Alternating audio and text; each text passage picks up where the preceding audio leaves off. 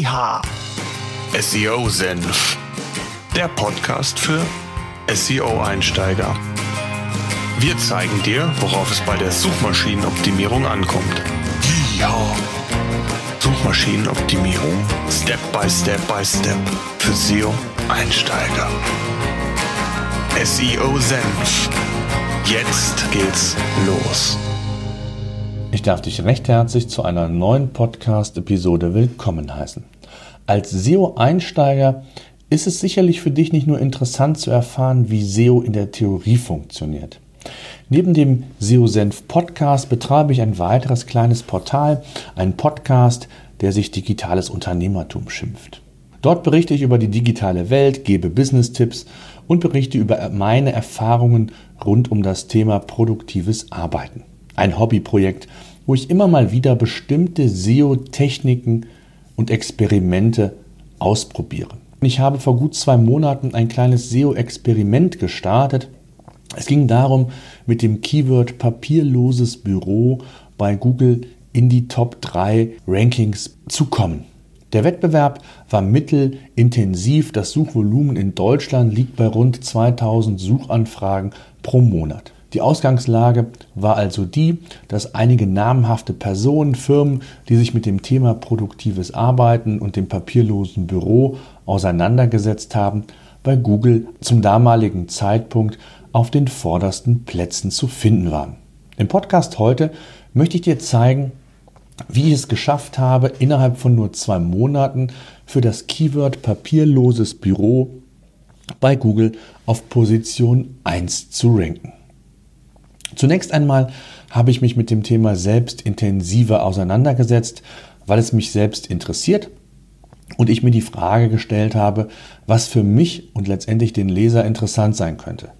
Alle Subthemen oder Keywords habe ich dann einer umfangreichen Keyword-Recherche unterzogen und geschaut, wie das Suchvolumen bei Google zu jedem einzelnen Keyword bzw. Keyword-Phrase ist. Dazu habe ich das PageRangers Keyword Recherche Tool genutzt, wo ich verschiedene Datenquellen anzapfen kann und mir so einen sehr guten Überblick verschaffen kann. Den Link gibt es wie immer bei Interesse in den Show Notes.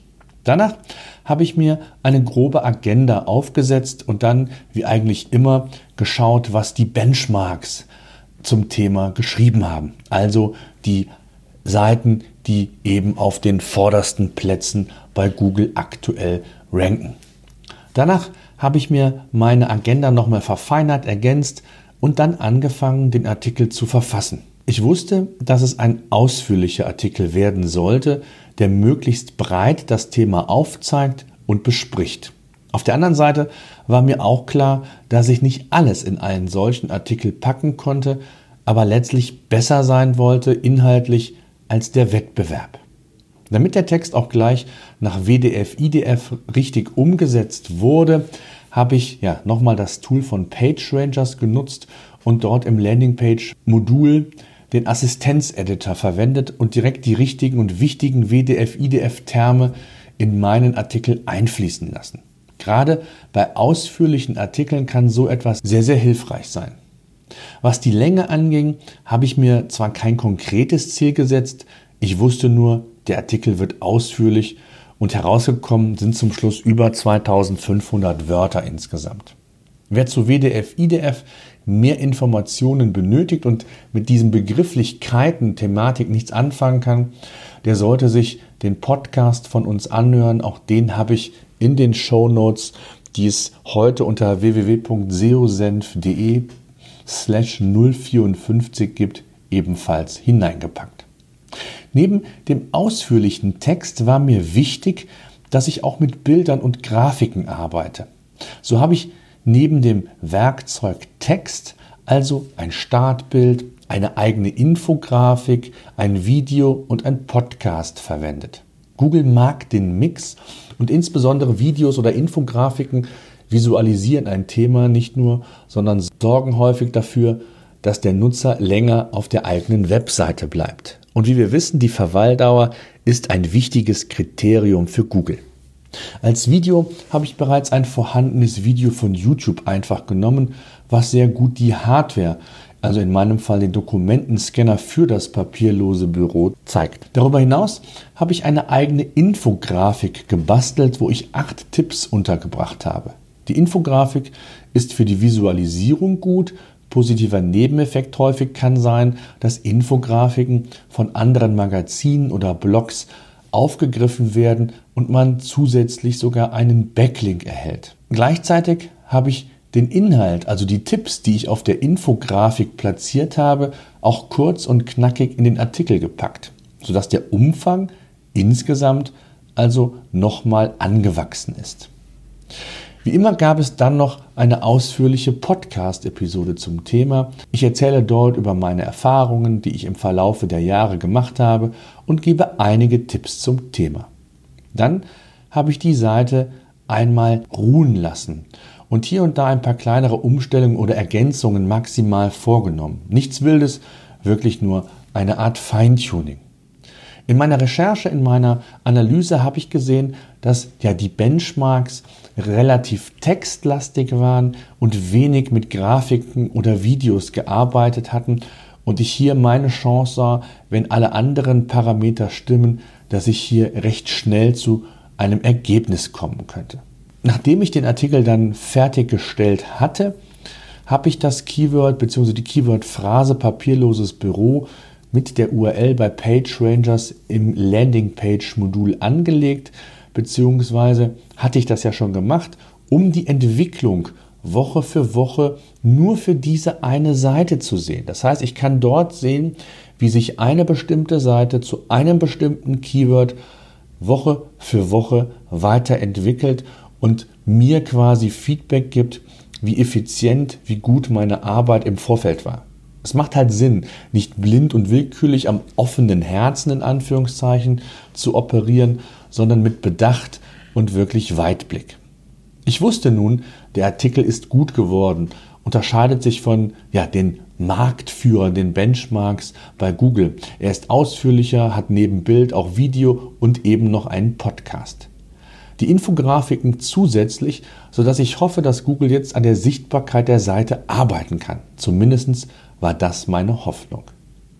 Um das zu beschleunigen, bin ich noch in die Search-Konsole gegangen und habe dort unter dem Menüpunkt Abruf wie durch Google die Seite Google mitgeteilt, also die neue Seite angemeldet, quasi für die Indexierung. Das hat zur Folge, dass eine Indexierung manchmal schneller erfolgt, als wenn ich das eben nicht mache. Und ich wollte ja so schnell wie möglich zu diesem Keyword ranken, also nutze ich natürlich alle mir zur Verfügung stehenden Möglichkeiten, dass ich das auch schnellstmöglich schaffe. Wichtig in dem Zusammenhang ist natürlich, ihr müsst wissen, Google oder letztendlich SEO ist keine kurzfristige Angelegenheit, sondern Veränderungen treten meist erst mittel- oder langfristig sogar ein. Durch den Hinweis an Google bzw. den Google Bot sollte es, ja, wie gesagt, hoffentlich schneller gehen. Und so konnte ich Woche für Woche bei PageRangers mir im Landingpage-Modul also anschauen, wie die Veränderungen aussahen. Und wie ihr sehen könnt hier in der Grafik bzw. in den Show Notes ging es recht zügig und schnell nach oben. Mit einer kleinen Delle, aber ansonsten ging es eigentlich nur permanent nach oben. Das erste Ranking war auf Position 95, danach ging es auf 91, auf 65, auf 51, Danach kam ein kleiner Einbruch und es fiel wieder auf Position 68 ab. Aber bereits eine Woche später ging es steil bergauf auf Position 16 und seit ein paar Wochen bin ich mit der Seite immer auf Position 1 bis 3 bei Google zum papierlosen Büro zu finden. Ihr seht also, es funktioniert auch heute noch. Was sind die Learnings, die ich aus diesem ja kleinen Experiment mitgenommen habe?